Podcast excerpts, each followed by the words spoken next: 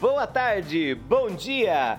Aqui é o Pedrão apresentando Ei, fala direito Drops. E hoje eu decidi mudar a nossa abertura, Renan, viu só? Aqui é o Renan e hoje eu tô acompanhando só. Não, é, hoje, hoje o objetivo. Ah, eu achei que eu ia só acompanhar. Eu tô montando prova enquanto a gente grava. Não, mas você tem que se manifestar, Pedro. é, um Ah, momento, é um momento que pede manifestação de um historiador. Nós temos leitura? Leitura de e-mails, alguma coisa hoje? Para o Drops, não temos É. para o Drops, Pedro. Renan, pra quem quer falar com a gente, como consegue falar com a gente? Quem quiser mandar e-mail, pode mandar para rei fala direito, H-E-Y, fala direito, arroba gmail.com. Ou pode mandar nas nossas redes sociais também, rei fala direito, H-E-Y fala direito, em todos os lugares, Twitter, Facebook e Instagram. Facinho de encontrar a gente lá. Olha só, Renan, parece que você fez o curso com a Ana Maria Braga e aquele japonês do cogumelo do sol.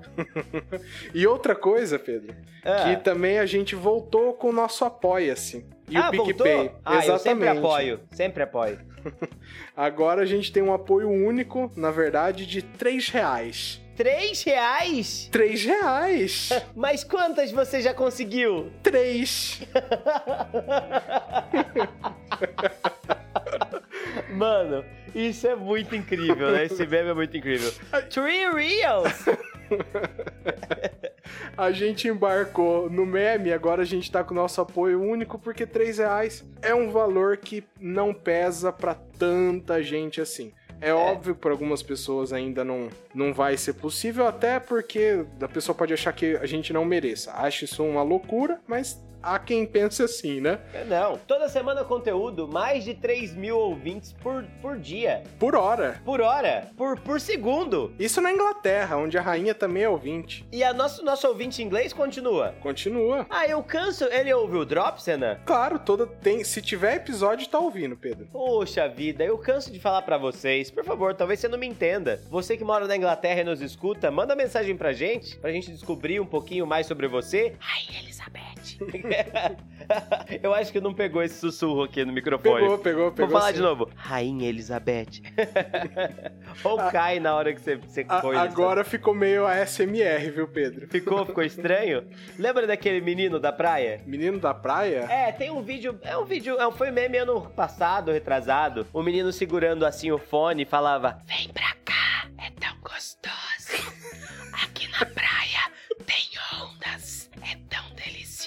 Você não lembra desse menino? Eu tô só pensando o tanto que o ouvinte vai pensar, eu não precisava disso no meu ah, dia. é gostoso, é gostoso, ouvinte. É, é gostoso. É como se a gente fosse família agora. Uma família bem disfuncional, mas família. Uma família tradicional brasileira, né, Pedro? No! Bom, é, esses são as nossas, os nossos recados, né, Renan? Bom, hoje a gente grava é dia 3 de abril de 2019. Esse programa deve ir ao ar ainda essa semana, né? Bem provável. O Drops é, é editado no estalo, né? Eu gostaria só de mencionar aqui alguns recados de alguns fãs falando pra gente que os nossos drops, quando a gente fala sobre as nossas gravações, eles normalmente não fazem sentido. Eu só queria dizer que a culpa disso tudo é do editor, tá bem? Olha, é, é- é culpa minha sim, mas quem trouxe à tona o tema no Drops foi você, hein, Pedro? Eu nada, eu fui questionado. Você me perguntou, assim: ah, e aí, como é que é? Eu, falei, eu só respondo, né? Não foi bem assim que aconteceu, eu, não, eu, eu hein? não lembro da maneira que você tá contando, sabia? Eu, você sabe que eu, eu e minha namorada, a gente tem duas versões sobre o nosso primeiro beijo. Ah, eu vou contar essa história antes da gente entrar no programa, porque o Drops é isso, né? Outro dia eu tava escutando o Drops e era um Drops que eu falava que eu criei esse programa e eu faço o que eu quero nele. Eu achei isso bastante babaca, mas é verdade. É, E, você, po- e você fala isso em todos os drops, então. Faço, eu falo, difícil. falo isso. É, Renan, eu já te falei que esse programa é meu, aquele, né? e aí, nas nossas versões, é a seguinte, né? Tipo, é, a primeira vez que a gente ficou juntos, a gente tava dentro de um ônibus. E aí, a gente tava voltando de Ribeirão pra Franca e o ônibus quebrou em Batatais. Batatais é chamado aqui no interior de a cidade do amor, pra quem não sabe, sabe? Ah, É, que história romântica. é, é, é, é mentira essa parte da Cidade do Amor, mas eu gosto de contar ela assim. E aí, era uma noite de lua cheia, curiosamente. Dia 15 de abril de 2000 e... 17? Eu acho que é. E aí. ah, se você errar a parte mais fácil, vai ser foda, hein? Eu não lembro da data só. E aí o que aconteceu? Na minha versão, o ônibus quebrou, eu olhei para ela e eu beijei ela. Na versão dela, o ônibus quebrou, ela olhou para mim e ela me beijou, sabe? Olha só, os é, dois lados essa... de uma mesma moeda. Tem, tem essa, essa diferença. E a gente sempre, sempre discute sobre isso. Fala, não, lógico que não, fui eu que agi. Eu falo assim, Pedro, quando? Você jamais agiu, fui eu que agi. Eu, eu até tenho que concordar com ela, então, nesse sentido. Mas, enfim, né? Não, não, não estava presente, mas, assim, levando em consideração só o histórico, é. eu, eu tendo a acreditar nela, viu? Eu, eu não entendo a razão para isso. Eu só, só queria dizer que nos anos que a gente ficou junto aí, Renan, moramos como vizinhos, você pode perceber o quanto eu sou. Tranquilo.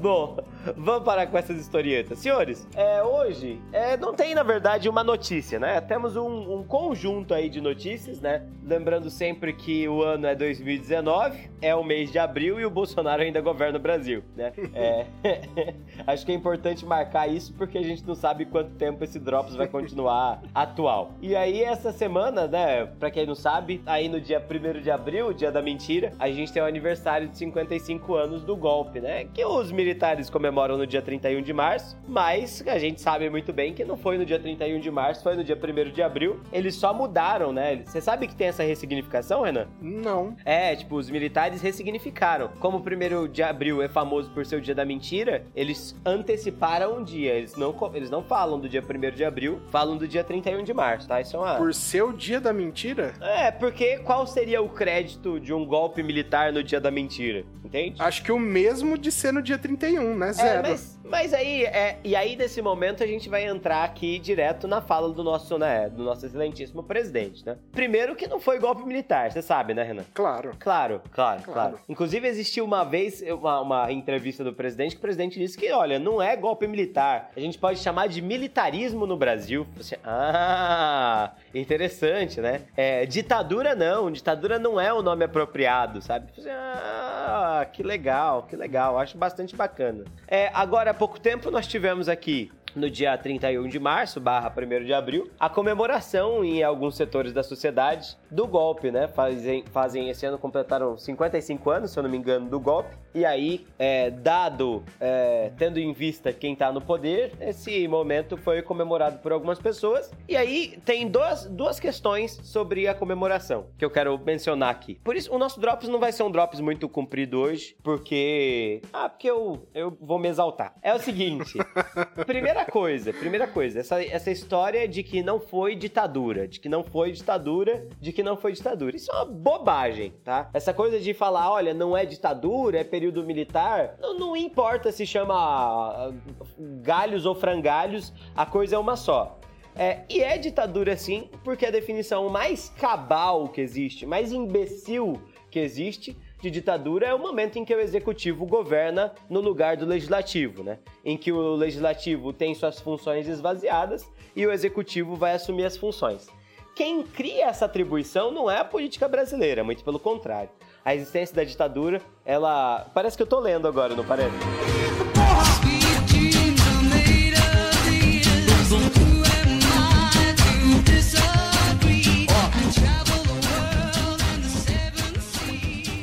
Renan vai usar agora a magia da edição pra não parecer que eu caí. Obrigado, Renan, por ter tocado Sweet Dream. É... eu ia usar a magia da edição, porque você não me deu a menor chance, né? Não, mas eu dei, eu tive... Não, se você quiser cortar esse trecho inteiro, você corta. Imagina é, que eu vou fazer isso. É, mas eu, eu tava numa verve, verve tão legal ali atrás, sabe? Quando, quando caiu a internet. Mas eu tava falando o seguinte, eu lembro do trecho que eu tava falando. Tava falando o seguinte, ó, me acompanha. Quem cria a instituição da ditadura não é o Brasil, né? A gente não criou, criou pouquíssimas coisas, né, na nossa história aí. É, existem alguns dispositivos jurídicos que foram criados pelos brasileiros, né? As jabuticabas? É, eu já ouvi falar uma vez que mandato de segurança é, é do Brasil. Só brasileiro? Não sei se é verdade, isso pode ser lenda, né? Mas é. Você sabe o que é uma lenda, inclusive, sobre as jabuticabas brasileiras? Hum. O fato da jabuticaba só ter no Brasil, sabia? Ah, isso, isso é uma lenda? Isso é uma lenda, isso é uma lenda. É, é um, é, é um são factoides. Existe jabuticaba em outros países da América do Sul. Ah, tão brasileiro isso, né? Triste, né? Triste. Se você quiser falar do caju, o caju só tem no Brasil, sabe? Apesar de ter aparecido em outros lugares depois, o caju é exclusivo do Brasil. Ou a castanha do Pará, né? Aí, ó. Mas em vez da gente falar, nossa, isso é uma castanha do Pará, É, não, a gente fala que isso é um jabuticaba. jabuticaba. É, não, bem mais merda. Mas enfim, é, a gente tem ditadura em Roma. Né? E em Roma, a ditadura está associada aos momentos de, de risco da república. Toda vez que a república corre perigos, que existe um inimigo externo atacando a república, toda vez que existe algum perigo atacando a república, eu digo, a cidade de Roma está sendo cercada mesmo, ou quando existe uma crise civil muito grande, é costumeiro em Roma o Senado atribuir o poder para um dos dois cônsules e esse cônsul ele vai adotar o poder, ele vai ter o controle supremo sobre as tropas romanas durante o período máximo de seis meses. Passados seis meses, o Senado se reúne de novo e esse cara devolve o poder. São pouquíssimos os momentos da República Romana em que um ditador tenha governado por mais de seis meses, até mesmo porque os romanos temiam muito a concentração do poder na mão de uma pessoa só. Esse, essa coisa eu tenho certeza que a gente já conversou, provavelmente naquele podcast sobre história romana. É, os romanos, a República Romana, tinha muito medo da concentração de poder nas mãos de uma pessoa só, porque a República tinha medo do retorno da monarquia, né? A República vem logo depois de uma fase, que é a fase inicial da história romana, que é a monarquia, em que o poder estava na mão de uma figura só, e aí o Senado odiava essa ideia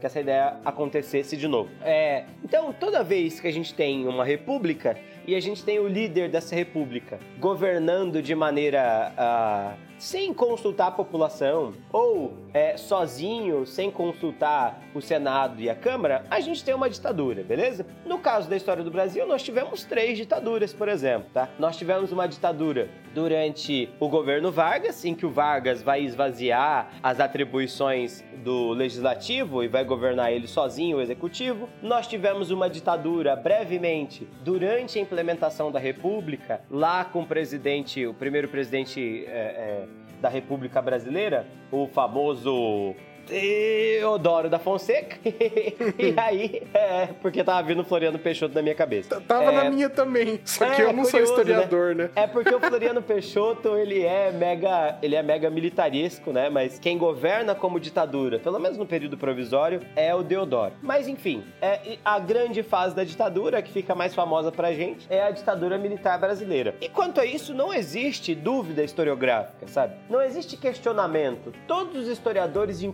consoante vão chamar o período militar brasileiro de ditadura. Por uma questão bastante simples, uma questão de que não existe a manutenção da ordem da lei, não como ela é pensada, tanto é que existe a necessidade de criação de uma nova constituição. Pode ouvir o nosso primeiro programa sobre a história das constituições do Brasil, que a gente vai falar e detalhar melhor sobre isso, com comentários jurídicos inclusive, e essa renovação da Constituição é tão insuficiente que três anos depois nós vamos ter uma nova carta, uma nova reformulação dessa Constituição que quase funda uma Carta Constitucional nova. Somado às Constituições, os nossos 14 atos institucionais, que são leis acima da Constituição. E isso qualquer rábula que nos escuta, desculpa ter chamado você ouvinte de rábula, mas qualquer pessoa que saiba minimamente de direito entende que isso é um monstro, né? Como o direito constitucional, que é o direito soberano, pode ser afetado por uma lei que está acima da Constituição, né? Isso existia, existia bastante no tempo da monarquia, quando a gente tinha o poder moderador e o poder moderador tava caráter quase supraconstitucional. Mas enfim, é, não é sobre isso que a gente está falando. Então,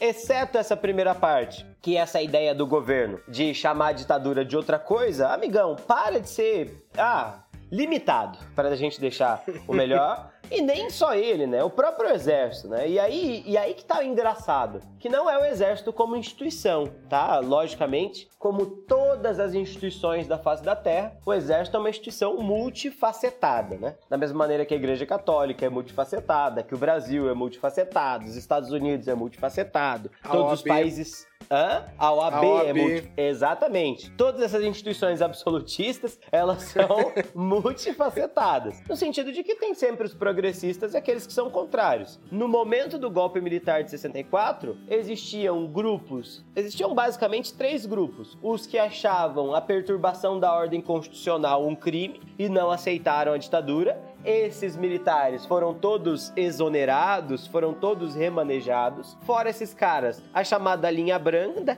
da qual o próprio Castelo Branco fazia parte, um grupo de militares que queria manter a ditadura durante um período breve de quatro anos, estabilizar a questão política do Brasil, depois transferir o poder para a democracia, e finalmente a linha dura dos militares mais alinhados com os Estados Unidos, é, da qual faz parte todos os últimos quatro presidentes da República é, durante esse período militar, que é o pessoal que simplesmente toma o poder e a partir do momento que toma o poder, se apaixona pelo poder e lá permanece. Essa lenda, esse mito, essa essa essa pilhéria que o pessoal conta de que a ditadura é um momento da história do Brasil desprovida de corrupção, só uma bobagem sem tamanho. Isso faz parte dessa essa história crítica que esses imbecis contam. E é absurda por quê? Porque é muito fácil provar, é muito fácil falar de inocência a partir do momento em que todas as contas públicas, por atribuição constitucional, pertencem única e exclusivamente ao aval do exército. Sala, sala. olha eu, olha o costume.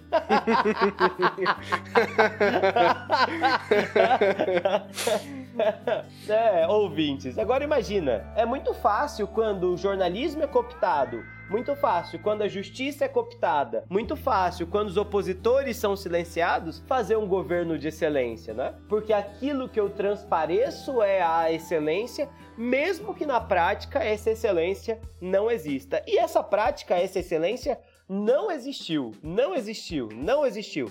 A prova disso é o aparecimento de grandes conglomerados de poder que existem nesse momento, todos eles associados a tráfico de influência. Fora isso, o silenciamento forçado de centenas de jornalistas, a tortura de várias pessoas da oposição, o silenciamento de todos os políticos oposicionistas ao governo, o assassinato dos principais políticos opositores do governo, é o caso do Juscelino Kubitschek, é o caso do próprio João Goulart, é o caso desses homens que eram políticos de primeira linha, que são alguns vão sair do Brasil, no caso do João Goulart, outros como Juscelino Kubitschek ficam no Brasil porque acreditam no seu capital político, inclusive é o que acontece com o próprio Castelo Branco, e aí esses caras simplesmente vão desaparecer em situações ultra misteriosas, né?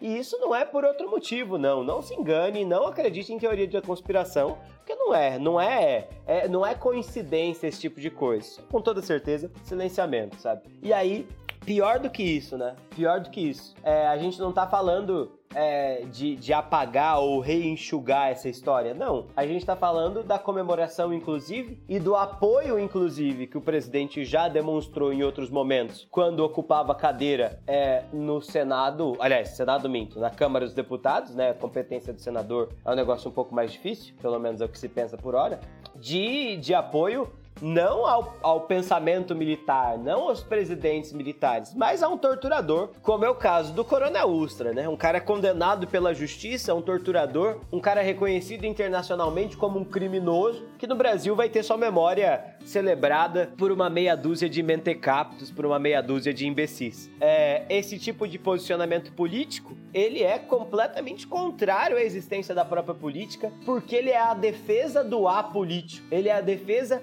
do momento do silêncio, ele é a defesa da tortura, ele é a defesa da falta da democracia, sabe? E isso é um negócio que me irrita profundamente, entende? E aí os, as pessoas vão falar: ah, não, mas é, você tá sendo exagerado. É, a ditadura brasileira matou bem menos que a Argentina. Pau no seu c beleza? Tá, nossa, que comparação é essa? Como se houvesse a possibilidade de comparar, olha, não, essa ditadura, ela é muito pior porque é uma ditadura que matou milhares de pessoas. A do Brasil tem reconhecidamente somente 500 assassinos. Oh, poxa vida. Mas, eh, sabe, cara, não, não faz sentido esse tipo de observação, né? E, ah, não, a ditadura militar no Brasil, ela evita a implementação do socialismo. Meu amigo, você conhece o brasileiro? É? Você já ouviu o brasileiro? Qual é a chance da implementação do socialismo no Brasil, sabe? Que, que bobagem é essa, sabe? E pior do que isso, teme-se um regime totalitário que é uma ditadura comunista, como aqueles que são defensores da ditadura vão marcar, para se defender o quê? Uma ditadura?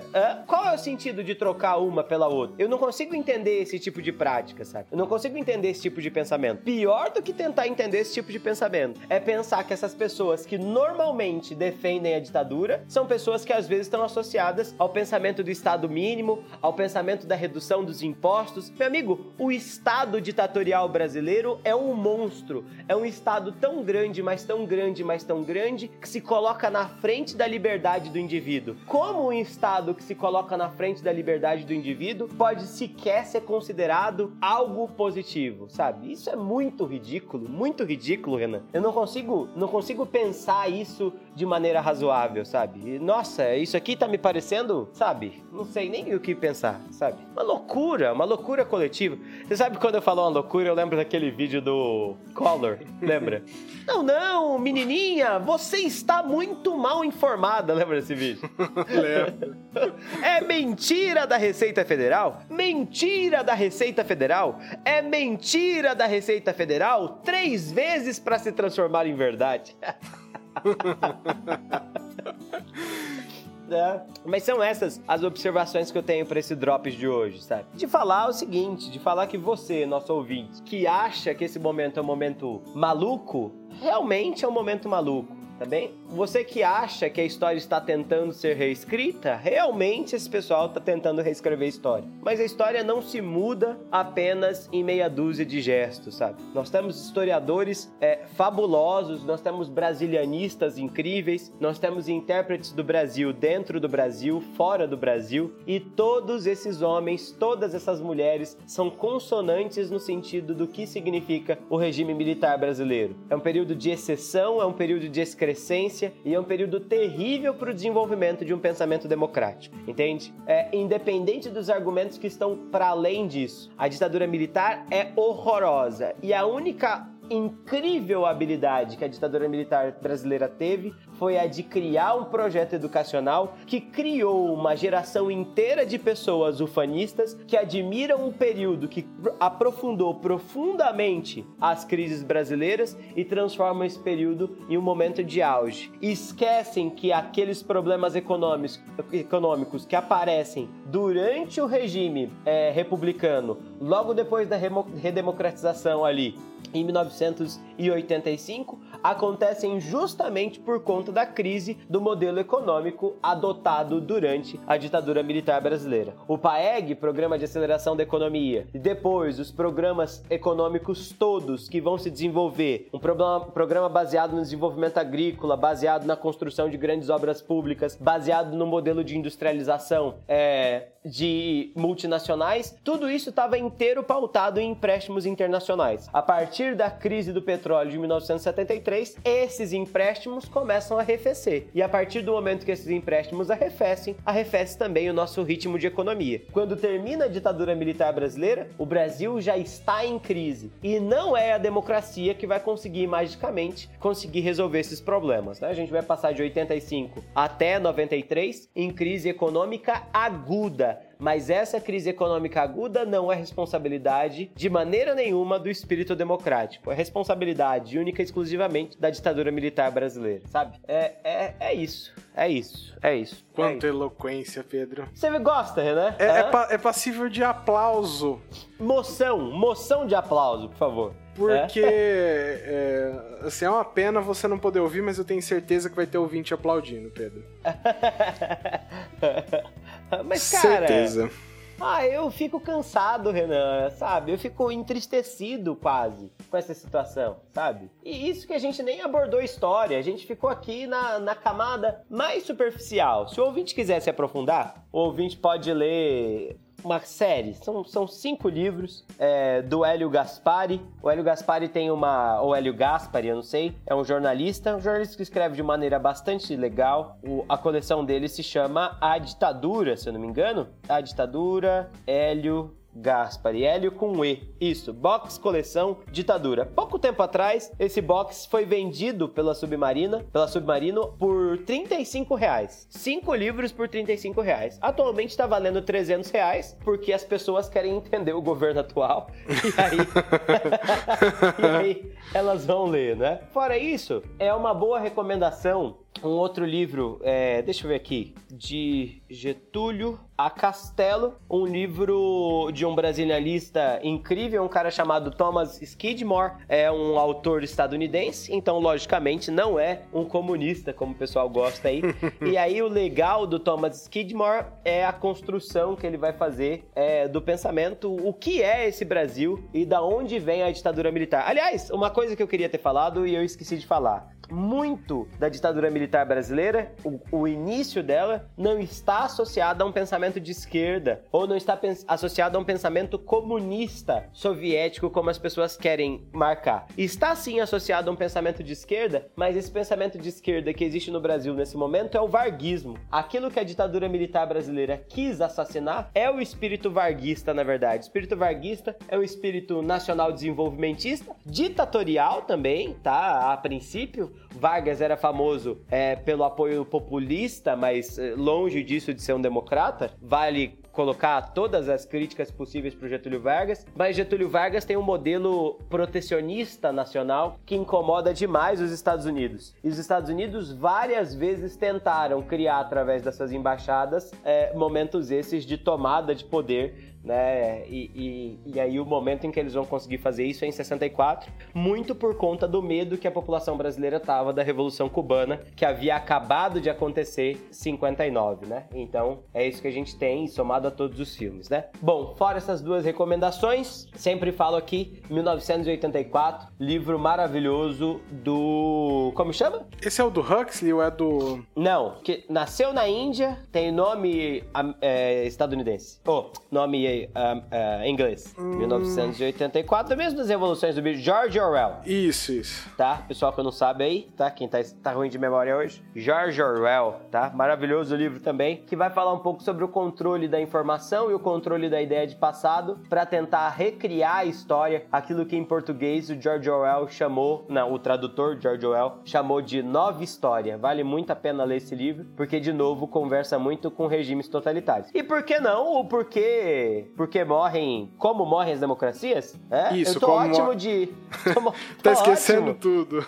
Tô ótimo de livro de Como Morrem as Democracias, um libelo. 35 reais agora pela Amazon, inclusive Amazon tá vendo com tudo aí no mercado brasileiro. Os livros estão mega baratos, tá? É, Amazon financia a gente de um sociólogo muito importante. Tem até uma entrevista legal dele no Instituto Fernando Henrique Cardoso, do autor chamado Steven, Stephen Le, Levitsky, tá? E o Daniel Ziblatt. Os dois são autores. O Steven é um sociólogo e vai escrever essa obra incrível. Não tá falando de Brasil, tá falando dos Estados Unidos, mas como a gente teve agora há pouco tempo a visita maravilhosa, né, desses dois grandes estadistas do nosso tempo, o presidente Bolsonaro que foi lá entregar a Cuidado. É... Cuidado com o que você vai falar, Pedro. O presidente Bolsonaro que foi até os Estados Unidos fazer uma série de acordos muito benéficos para o Brasil. Lembra daquela história do Cuba, Renan? Que um entra com o bar, é isso aí, que os Estados Unidos entrou, o Brasil entrou com outra parte. E aí, é... e aí esse, esse livro vai falar bastante naquele tempo do Trump, né? No, no momento foi da Foi pra se ajoelhar do,